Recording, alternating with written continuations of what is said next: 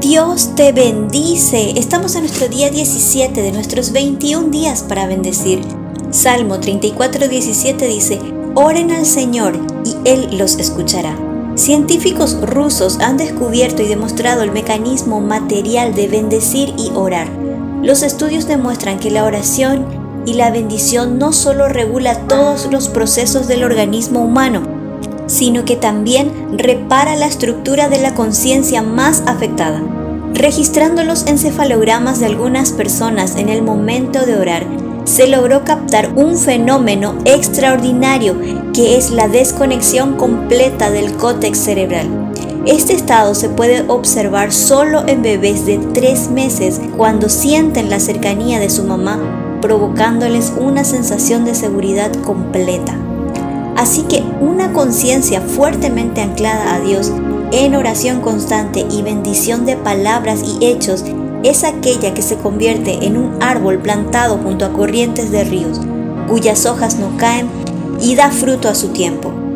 Una vez más, la ciencia exhibe los beneficios de orar y bendecir.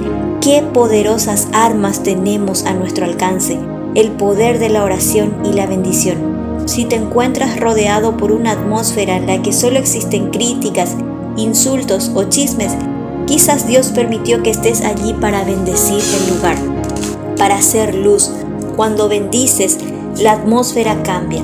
Habla la intención de Dios para la persona o situación. Cuando declaramos la intención de Dios en fe, liberamos su capacidad de cambiar las cosas de donde están hacia donde Él quiere que estén.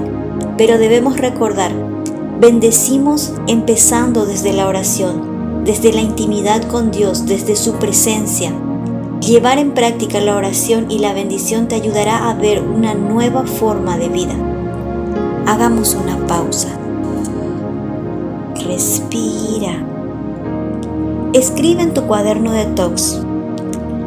¿Lees la Biblia a diario? ¿Dedicas tiempo para estar con Dios y entablar una relación con Él?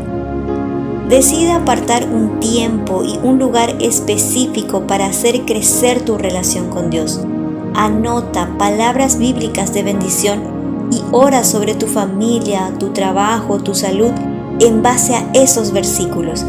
Y recuerda Colosenses 4:6, hablen siempre con buen gusto y de forma amena